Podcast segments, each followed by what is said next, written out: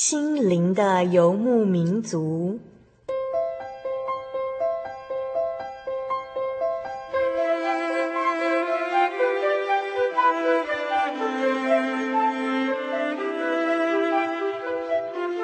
在这个谁都不管谁的后现代社会里，每个人的心灵都是游牧民族。成长的过程就是寻找的过程。每一颗漂泊的心灵，其实都在寻找生命的绿洲。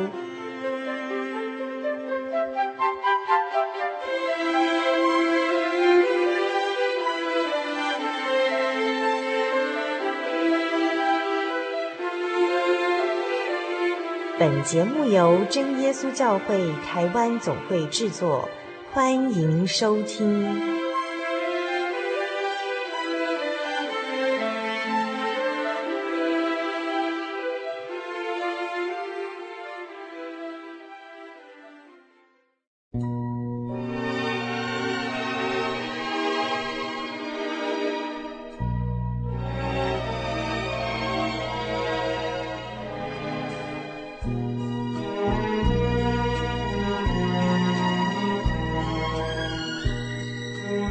亲爱的听众朋友，大家好，我是小丽莎，欢迎再次收听《心灵的游牧民族》。很高兴今天我们又见面喽。大家最近过得好吗？小丽莎最近收到一些听众朋友的来信哦，有一些话想要对大家说。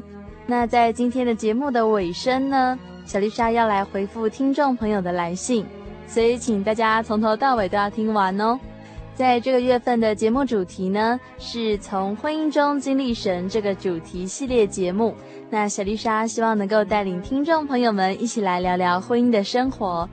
那今天我们所要播出的是第五百二十七集的节目，节目的单元是小人物的悲喜。今天小丽莎邀请到木下点松弟兄来到节目中来做生命故事的分享哦。那木下点松弟兄呢，他是出生于大陆，然后他定居日本东京的一个生意人。他曾经在年轻的时候呢，是一个玩世不恭的黑帮高层。后来在他妻子的温柔鼓励之下呢，他认识了救主耶稣。为了带领孩子来受洗，木下大哥他终于来到教会来求圣灵哦。那也因此呢，他深刻地感受到圣灵温暖的浇灌。并且在罹患糖尿病症的时候呢，他更能够专心依靠祷告，然后得到完全的医治。木下大哥他在短时间内的完全康复哦，连日本的老医生都直呼不可思议。欢迎听众朋友们一起来收听今天的心灵游牧民族。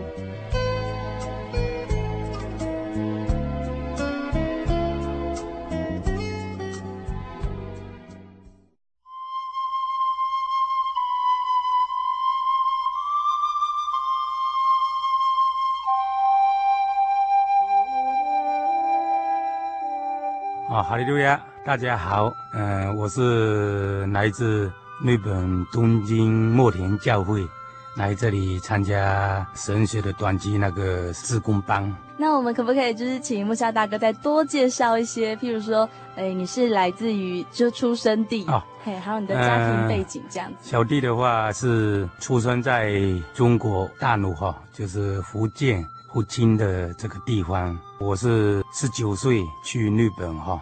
然后我在家庭里面哈有六个兄弟姐妹哈，然后父母亲呢，那我的母亲是在二十年之前哦已经离开了世界哦，就在我要来日本的前一年多哈离开了，她不在了啊。我在日本现在是日本的国民哦，日本的护照已经规划了。那我有三个孩子哦。两男一女，最大的话是读高中二年级了，那最小的话就是小学四年级了。这都是主耶稣的带领、保守、看顾了啊。那今天我有一个美好的家庭，能够在主耶稣里面享受主的恩典。感谢主。那木下大哥，你要不要稍微跟我们介绍一下你居住的环境？嗯、就是你来自于日本的东京嘛，那那边是一个什么样子的地方呢？哦，日本。这个地方哦，尤其是东京这个地方是日本的国都哦。那日本的这个地方在全世界来讲是可以算是比较繁华，而且又有一个时间观念这一个大都市哦。平时的话，大概生活在日本这个环境当中哦，都是这个时间非常紧张，而且又是一个时间观念很重的一个生活里面。大家都非常看重工作，然后也非常的就是汲汲营营的这样子的生活吗？是，大概早上起床，如果早的话，像日本的萨拉利曼，萨拉利曼就是白领阶层哦，哦他大概是。早晨大概六点七点就要起床，大概到公司上班就是八点九点到公司了。因为日本东京很大哦，所以坐电车有的都要坐了很长时间来了。那回家大概都是晚上七八点、八九点以后，所以日本是一个充满这一种快脚步的一个阶层呢。那你在东京这边的时候，你是在做什么样子的工作呢？嗯，感谢主耶稣带领哦。嗯，小弟是在前十二年之前哈，我就开始搞这个餐饮业，经营这种餐饮业的工作。所以就是在日本的时候，你是在开一个餐厅，然后你自己是一个老板这样子。嗯，是的，我在前十二年之前哦，我就开第一家餐厅了。然后由我自己来经营了，嗯，所以你本身也是一个很厉害的大厨师喽，应该还算不错了哈，感谢主了哈。那这样子，我们就先来谈谈说，就是木下大哥，你是怎么样来到真耶稣教会好了？嗯、呃，小弟，呃，一九八九年五月份跟我内人结婚了哈。嗯哼，那时候你几岁？那时候我是二十岁了。二十岁就结婚了？二十岁是。嗯哼哼九零年的时候，就是我的那个大儿子出生哈，然后我太太的家里，她从小是信真耶稣教会的，从小就受洗了。那我跟我太太结婚之后哈，我是在一九九七年七月份受洗的，所以说这个从结婚的过程哈，八年到九年的当中哈，我才蒙主耶稣的拣选哈。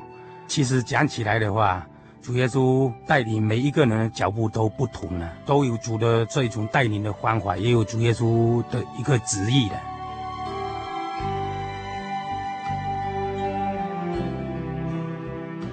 记得小弟哈，在还没有信主之前哦，是一个个性比较强的，而且比较调皮难当的一个青少年哦。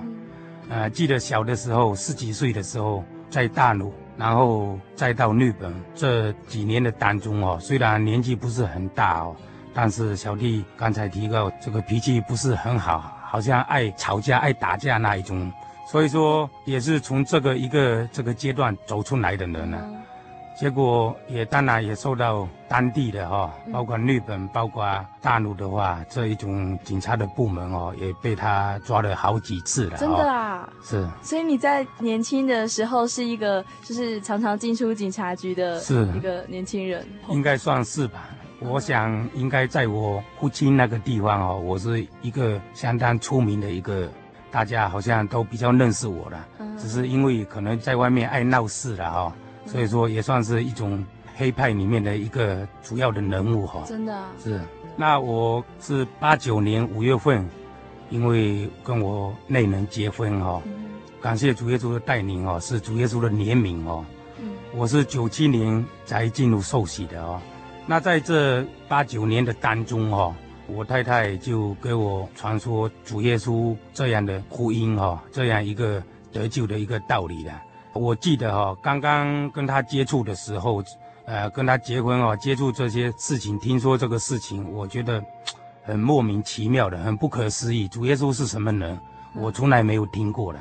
因为小弟是出生在一种很注重拜偶像这样的一个家庭环境里面长大的。记得我父母亲每到一些节期的时候哈，都要拿东西去拜拜了哈。到我要结婚之前哦。从来没有听过说主耶稣这个名字了，也不知道主耶稣到底是谁。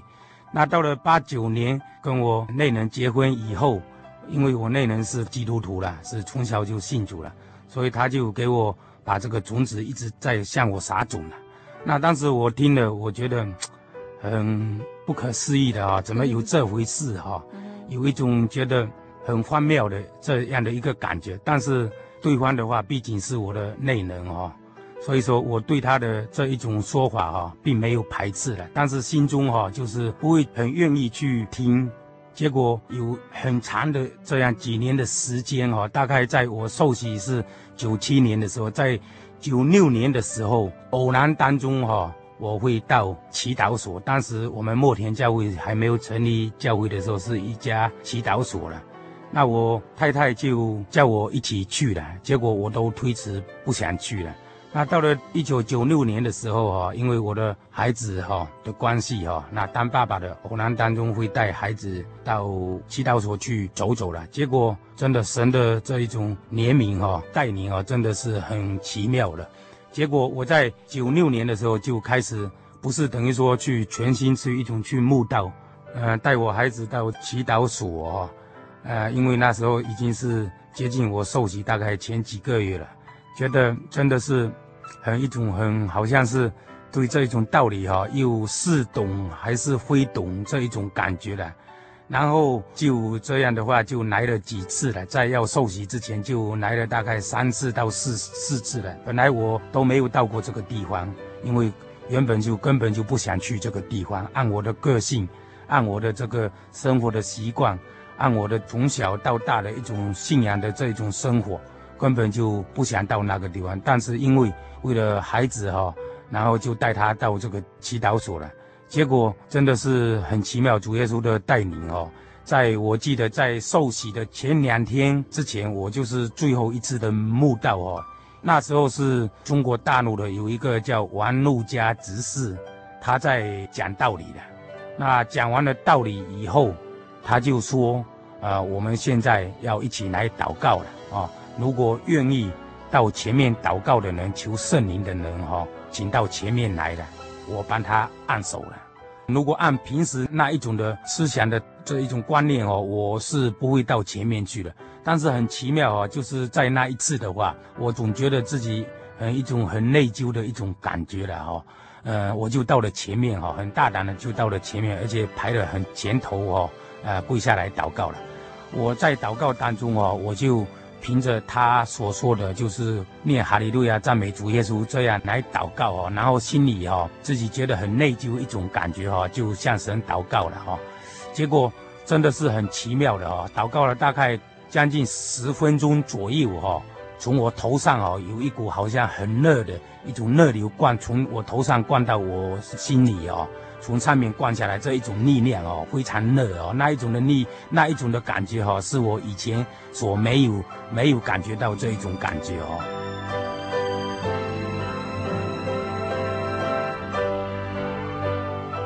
那我就在前面祷告哈、所以这一次的祷告当中哦，很奇妙，主耶稣的带领哦，从这个头上有一股热流啊，灌到心中了。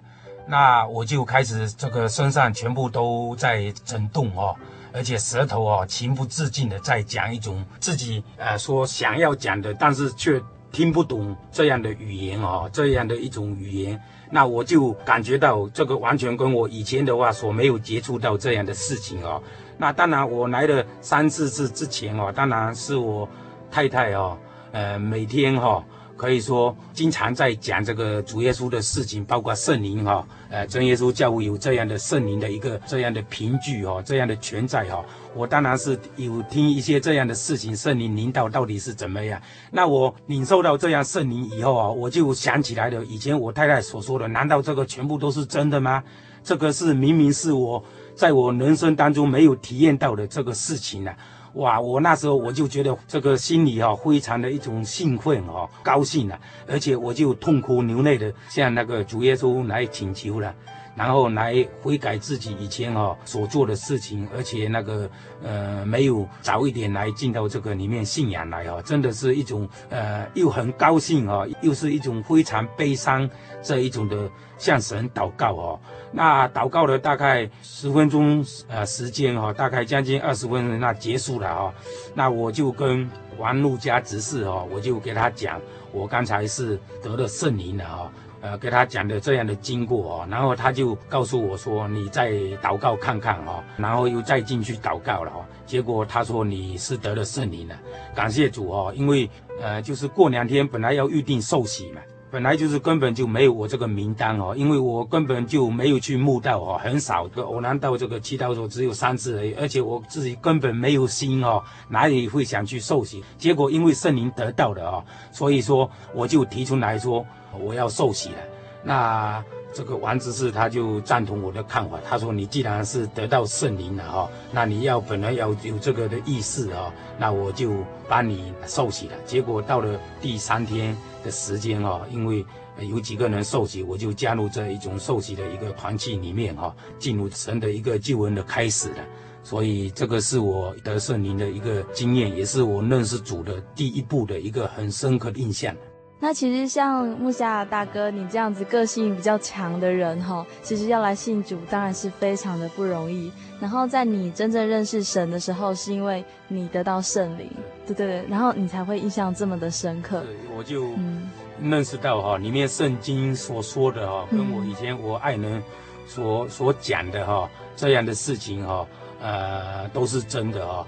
就如里面所说的哦，圣灵临到你，你就知道真理的一切。所以其实我们可以发现哦，在木下大哥的婚姻当中，其实你的太太扮演着一个非常重要的角色，因为你们夫妻本来就是非常的相爱，可是就是在人和人之间，其实还是有很多的界限哈。除非是神亲自拣选你，要不然的话，其实我们也很难得到这样的福音。所以其实你心中也是非常的感激哈。感谢主耶稣带领，其实这个是主特别的怜悯哦。接着，呃，我的内人哦，把这个这个得救的福音哦传给我的，这并不是我个人有什么好的行为哦，只是神特别的怜悯哦。感谢主。其实听到这边，小一下也觉得非常感动。那在你真的相信主之后啊，你们等于说全家都已经蒙神的拣选了。那之后你们的生活就是有更顺利吗？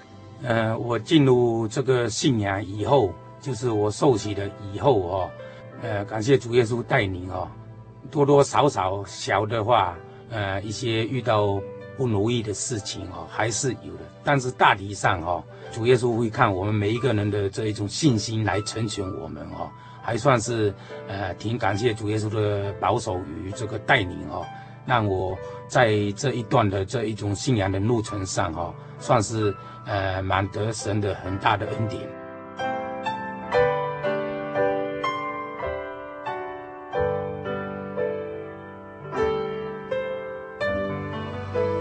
亲爱的听众朋友，让我们先进广告休息一下。广告过后呢，木夏大哥将要见证他罹患糖尿病的过程，请大家在广告过后继续收听《心灵的游牧民族》。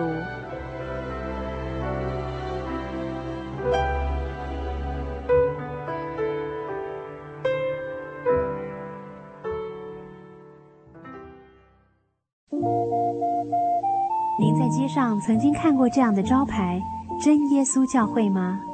也许您很想，但是却不好意思进来看看。其实我们真的非常欢迎您。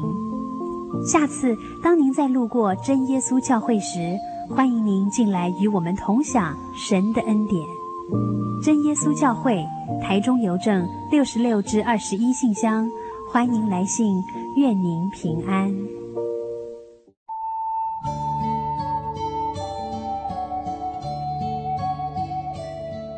呼吸着咖啡的浓醇，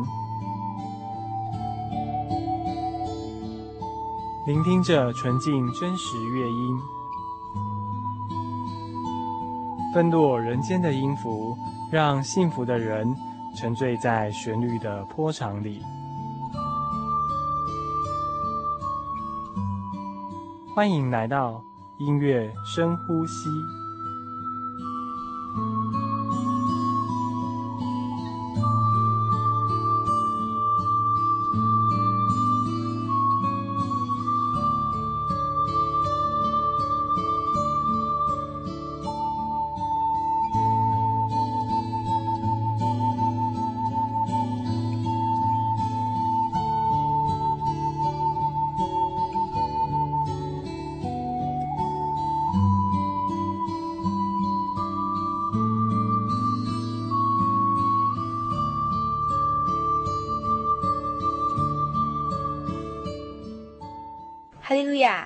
亲爱的心灵的游牧民族听众朋友们，大家好，我是以如。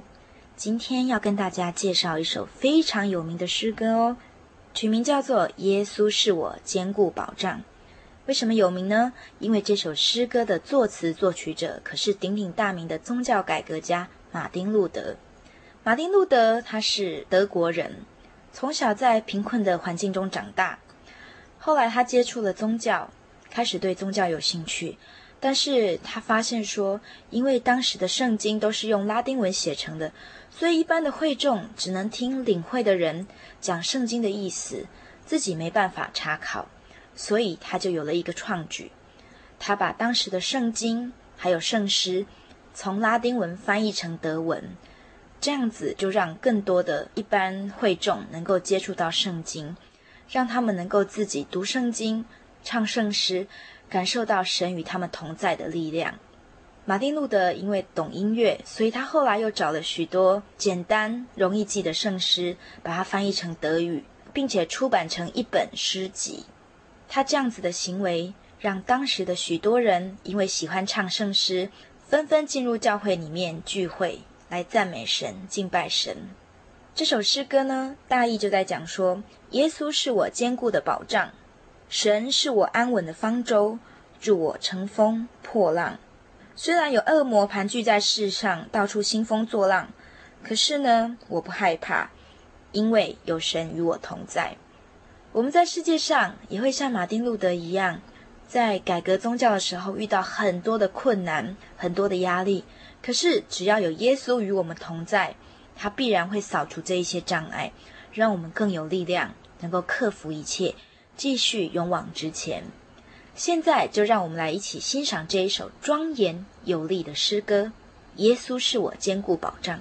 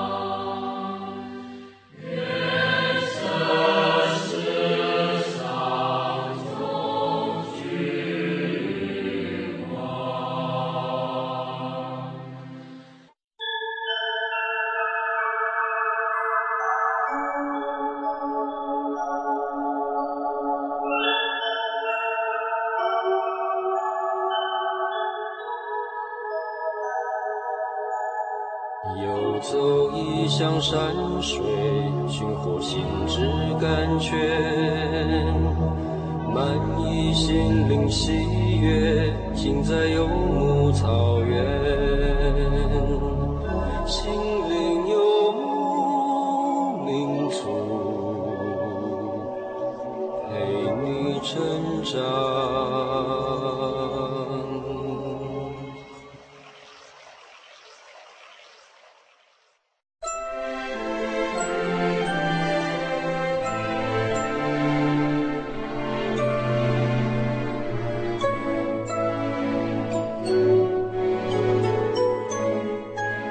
的听众朋友，大家好，我是小丽莎，欢迎再次收听《心灵的游牧民族》。很高兴今天我们又见面喽。今天呢，我们要播出的是第五百二十七集的节目。节目的单元是小人物的悲喜哦。小丽莎邀请到来自日本东京的木下典松弟兄，我们都叫他木下大哥。在上个段落中，木下大哥他与我们分享到哦。他是如何在太太他温柔又有耐心的带领到教会来信主，而且他还见证了整个得圣灵的过程。接下来还有更精彩的见证分享，欢迎大家继续收听《心灵的游牧民族》。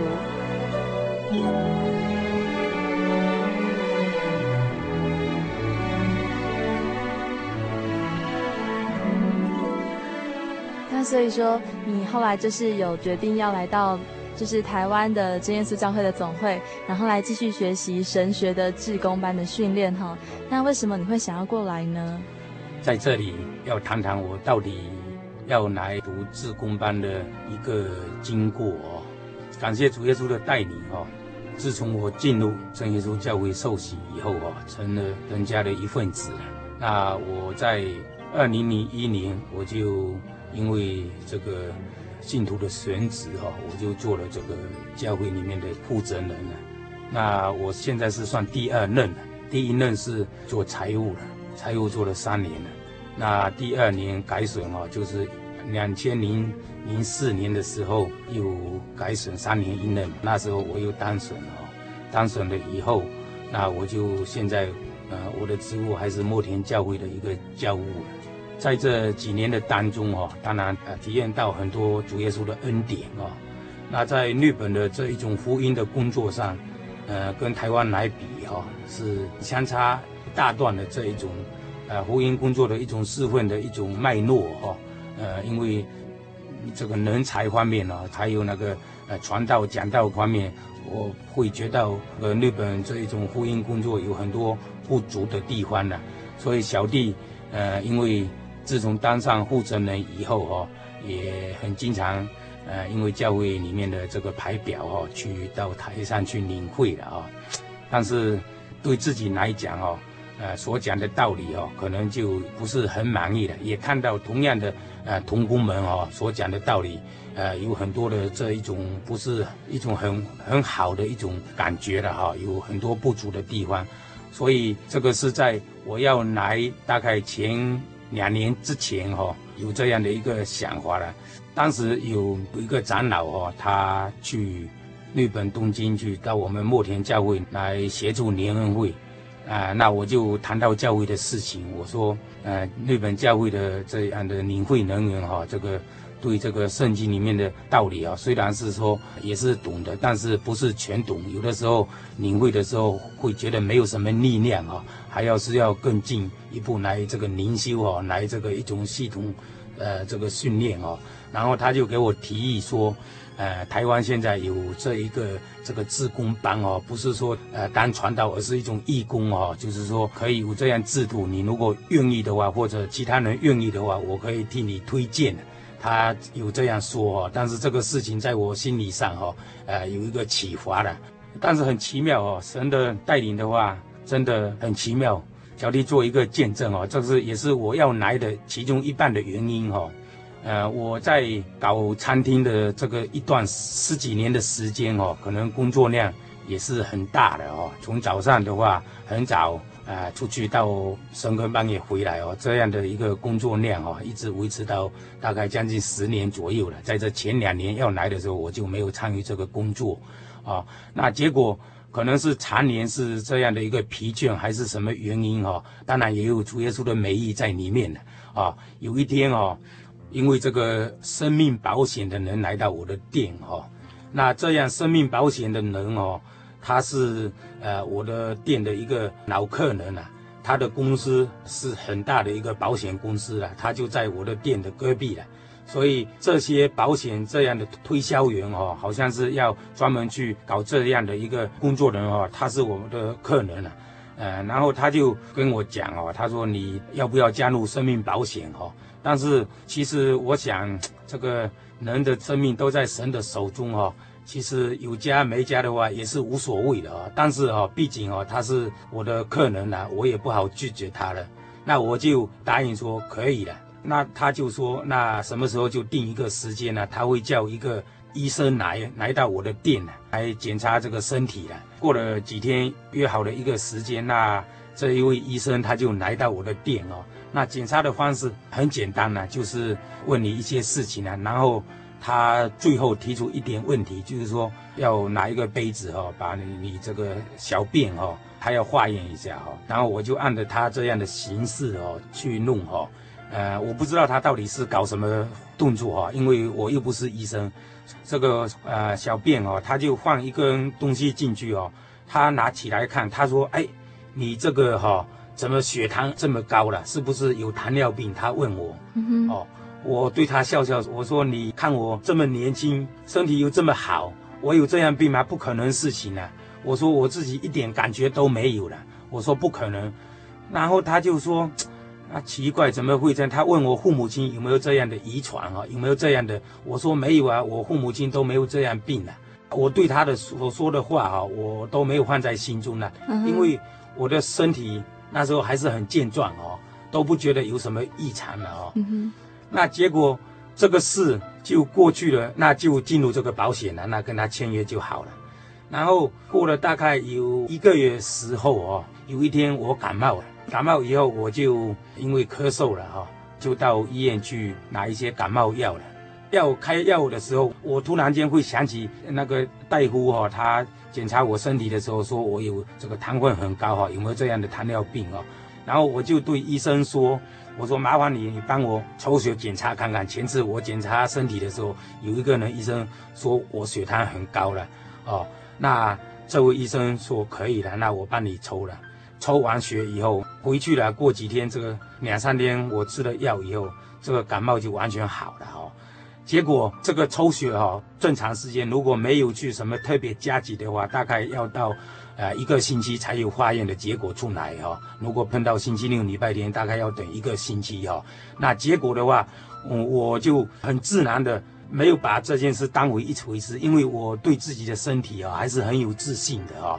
可是还没有过了七天哦，大概在五天的当中哈，有一天哈，这个主治大夫吗？主治大夫打电话打到我家里来找我，嗯、那我不在，他就向我内人讲，他说，呃，你先生前几天来抽血哈，要化验检查哦，结果我们所化验的这个里面的糖分哦是四百八十，呃，糖尿病的非常严重的。这一种的病状哈，本来我要等他自己来听这个结果，但是因为这样病很严重，所以说可能他随时都会昏倒了。医学上的这个常识哈，这个四百八十的话，如果不住院的话，嗯，可能随时会晕倒了。如果做工太出力的话哦，可能就会晕倒。所以说要叫他马上来办这个住院。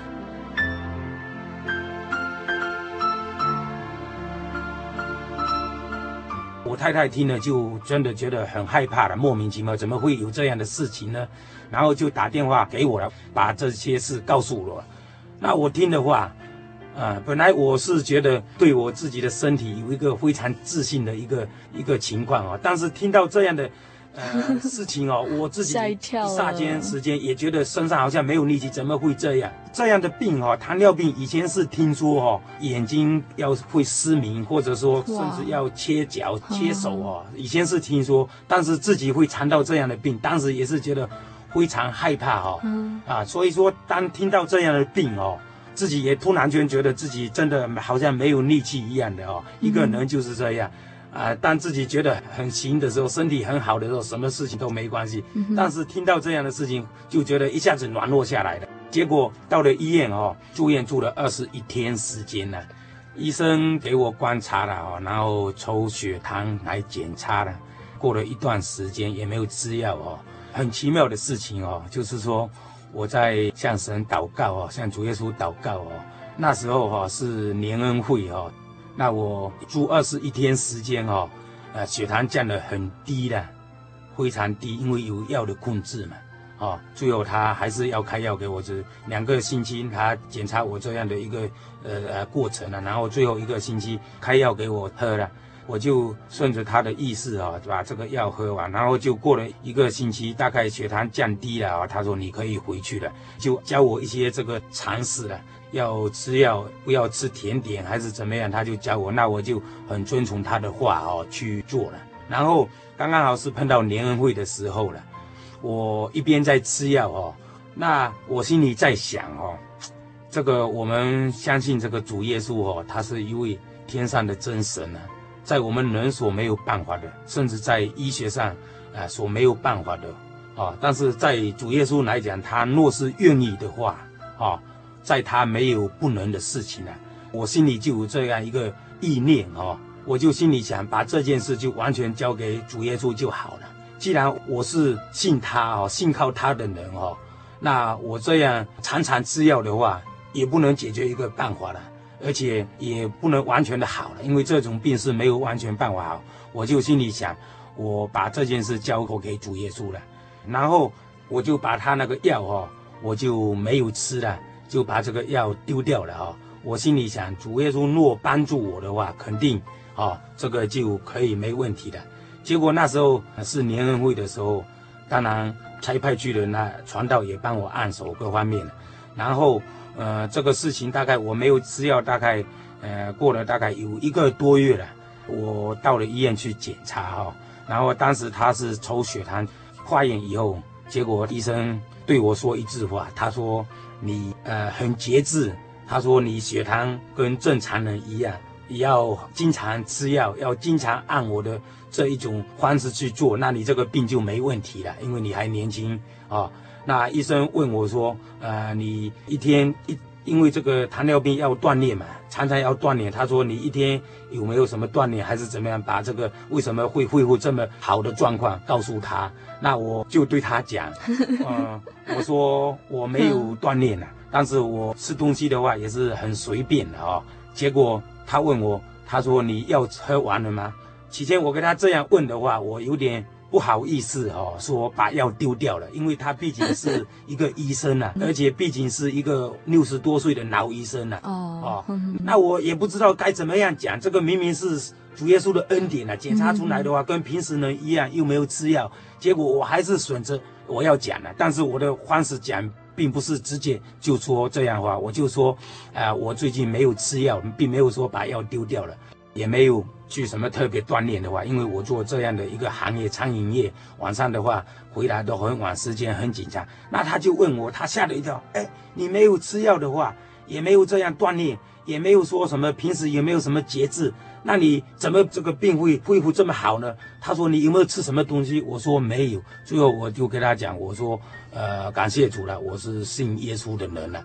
我就跟他讲了，啊，他听了以后就觉得很不可思议的啊，觉得怎么会这样的？啊，这个是真的是主耶稣的带领啊，我们明显看到主的恩典啊。那经过这样的事情哦，那我的这个病就恢复的非常正常哦，跟平时人的一样哦。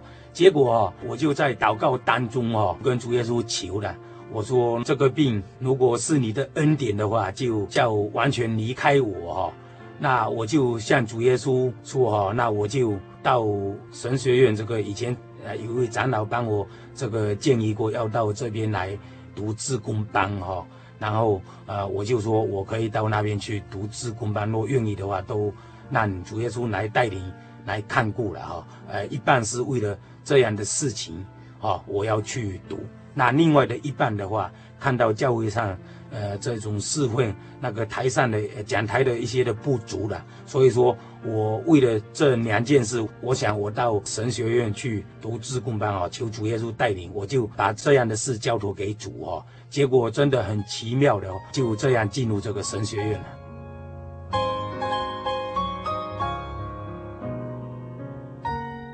我想这个应该分享一下，我们信主耶稣的哦，真的是非常的好哦。从我这样的一个信仰的过程当中哦，从不认识主耶稣到认识主哦，进入恩典当中哦，真的是我们人生的最大的一个福气了啊。就如提摩太前书四章第八节里面说啊，啊，操练身体益处还少，唯独敬虔哦。凡事都有益处哦，并有今生与来生的应许哦，真的是我们信主耶稣的哈，不单是在今世上，主耶稣会保守看顾我们哦，在来生哈，我们可以有永生的一个这一种盼望哦，可以进入到永生的恩典当中哦，这是我们信耶稣的最大的一个福气哦，所以我们必须哦，常常来保守主的恩典里面哦，来尝主恩的。这一种多么美善的滋味哈，让我们尝试到哈，真的是主的恩典哈，在我们呃一生当中真的是用不完的。但是我们必须要有一个信心，要完全来交托主耶稣的带领哈。这样的话，我们在恩典上能够恩上加恩哈，那我们也可以在这个天国的这一种道路上哈，不致摔倒哦，就可以永远在这个道路上站立得住哈。呃，愿一切的荣耀归于主耶稣基督圣名，阿门。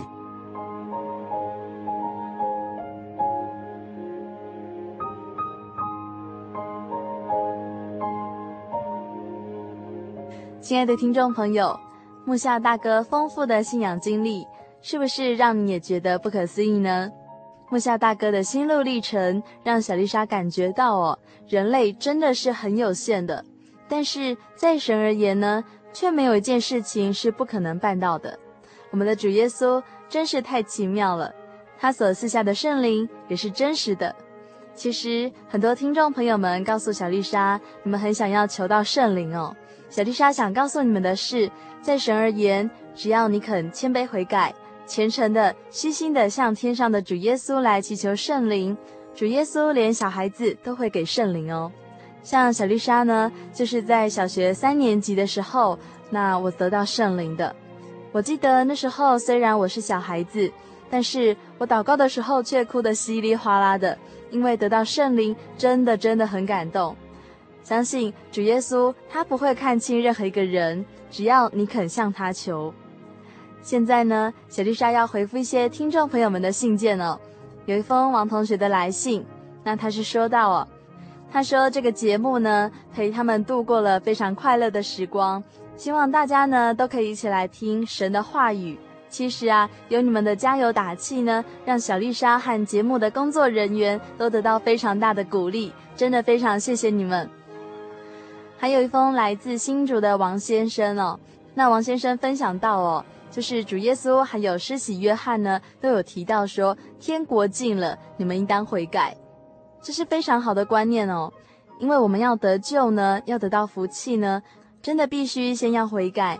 那悔改呢，就像王先生所说的，悔改就是承认过去信仰上与行为上的错误，而且要决心不再做错，还要回头行在正道上。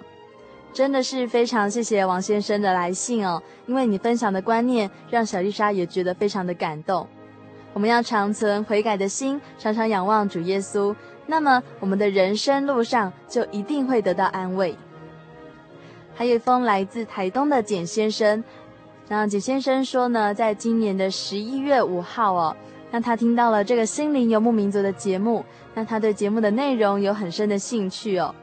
然后简先生呢，在人生的路上呢，是非常的坎坷，真的是尝尽了人间的冷暖哦。但是小丽莎要告诉你。父亲去世了，不会再回来。但是主耶稣，他是你永远的父亲，他是你天上的父亲。所以，请你不用担心，只要耐心的等候神，在你的人生操练当中，你一定会得到盼望。那小丽莎也会为你记上心灵游牧民族的圣经函授课程，希望你可以更加了解真耶稣教会，还有主耶稣的道理。还有一个来自屏东的张先生哦。你说，当你最无助、最软弱的时候，你都会无时无刻的向神祷告，因为你觉得只有神才能够给予你最需要的帮助。而且最近你一直在求圣灵哦，小丽莎看得出来哦，因为你的信仰呢是直接和主耶稣建立起来的，那这是非常正确的一个信仰追寻的历程哦。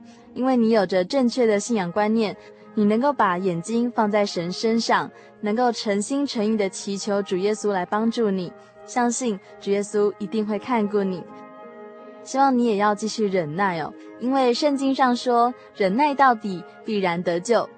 小丽莎也会为你们祷告，求神亲自帮助你。最后呢，小丽莎要点播一首诗歌，送给来自台中的高弟兄以及所有的听众朋友。这首诗歌呢，就是《耶稣救我》。希望高弟兄也能够在出狱之后呢，凭着对主耶稣的信心还有盼望，回到真耶稣教会来查考道理。现在就让我们一起来聆听这首诗歌《耶稣救我》。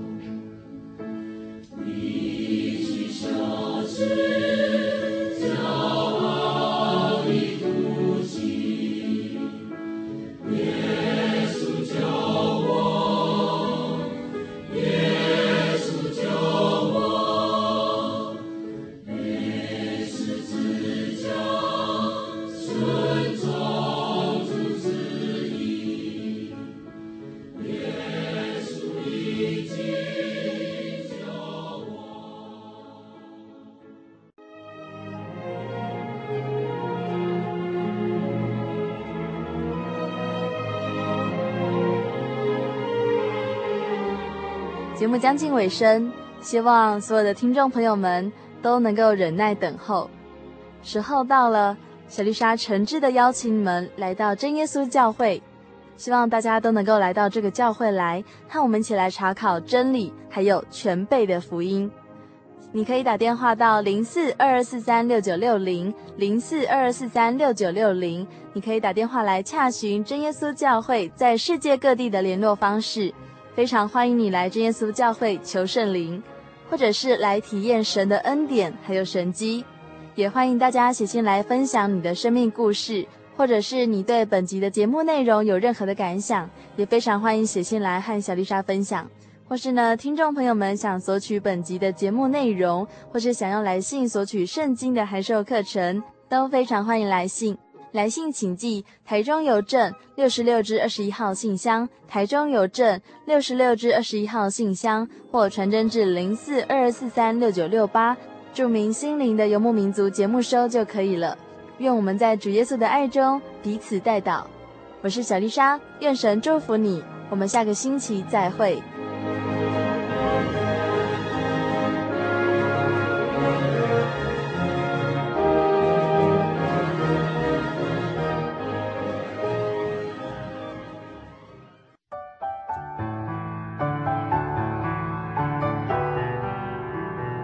稣说：“凡劳苦担重担的人，都可以到我这里来，就必得享安息。”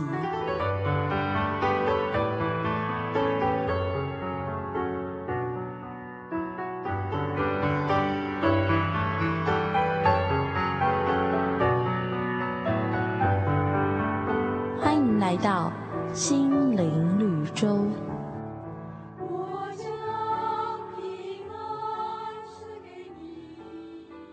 Hello，各位心灵游牧民族的朋友，你们好，我是 Jimmy，欢迎收听本周的心灵绿洲。在本周的单元当中居民要带来的故事是两颗种子。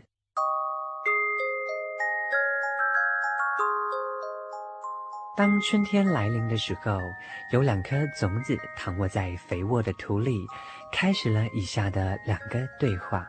第一颗种子说：“我要努力生长，向下扎根，还要出人头地，让茎叶随风摆荡，歌颂春天的到来。我还要感受春天阳光照耀在我脸庞的温暖，还有晨露滴落花瓣的喜悦。”于是他非常努力地向下扎根。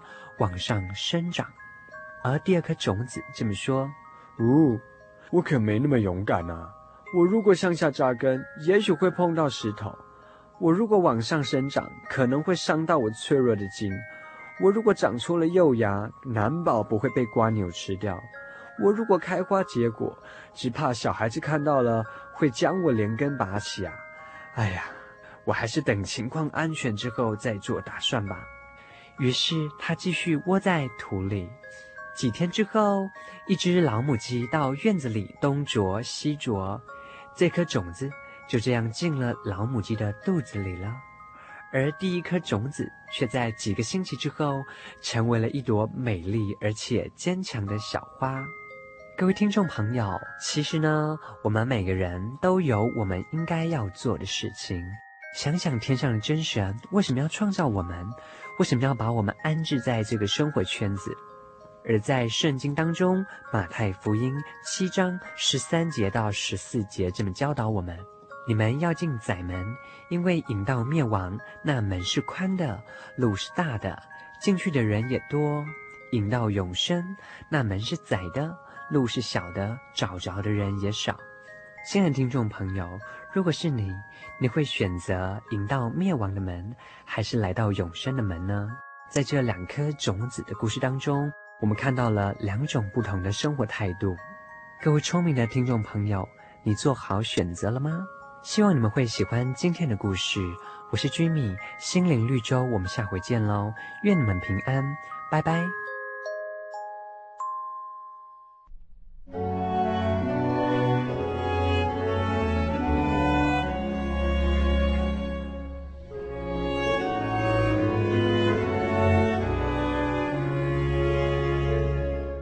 主导文，我们在天上的父，愿人都尊你的名为圣。愿你的国降临，愿你的旨意行在地上，如同行在天上。我们日用的饮食，今日赐给我们，免我们的债，如同我们免了人的债，不叫我们遇见试探，救我们脱离凶恶，因为国度、权柄。荣耀全是您的，直到永远。阿门。我对圣经的道理好有兴趣哦，可是又不知道怎么入门哎。你可以参加圣经函授课程啊！真的啊？那怎么报名？只要写下姓名、电话、地址，寄到台中邮政六十六至二十一号信箱，很快的，你就会收到第一课的课程了。赶快去寄吧。嗯。圣经函授课程能循序渐进地引导您更了解耶稣基督的福音，得到生命的滋润和来自信仰的力量。本课程完全免费，欢迎来信台中邮政六十六支二十一号信箱，请注明参加函授课程。愿神祝福您。记得我的圣灵的那天。正是教会的秋季布道会，传道在台上勉励我们，要恒切地向主祈求那应许要赐给我们的圣灵。当我到台前，跪下来祷告不久，就被圣灵感动，舌头如火焰般的跳动了起来，就像圣经当中《使徒行传》所记载的情形，说出奇异的舌音，身体也跟着震动了起来。那个时候，我的心头火热，泛起阵阵的平安和喜乐，那种像是找到家、回到家的感觉，让我久久不能释怀。我知道自己已经得到了宝贵的圣灵，真实的体验耶稣升天之前所给我们的应许，就是相信他的人，要从腹中流出活水的江河来。这也是使徒彼得他们在五旬节的时候被浇灌所得到的圣灵。圣灵改变了我，在我的人生路途上陪伴我、指引我，让我真实的接触到主耶稣基督。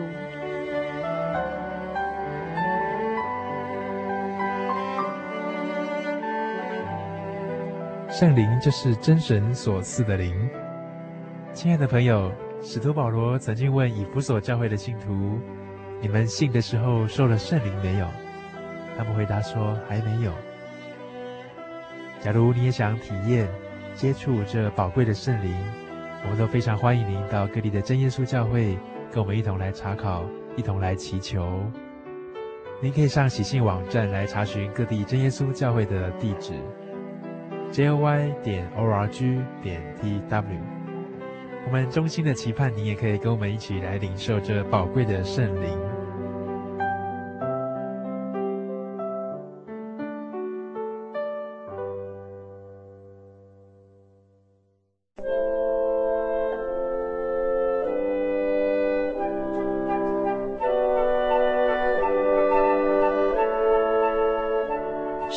刊丰富您的信仰。提供您了解基督的真理与全备的福音。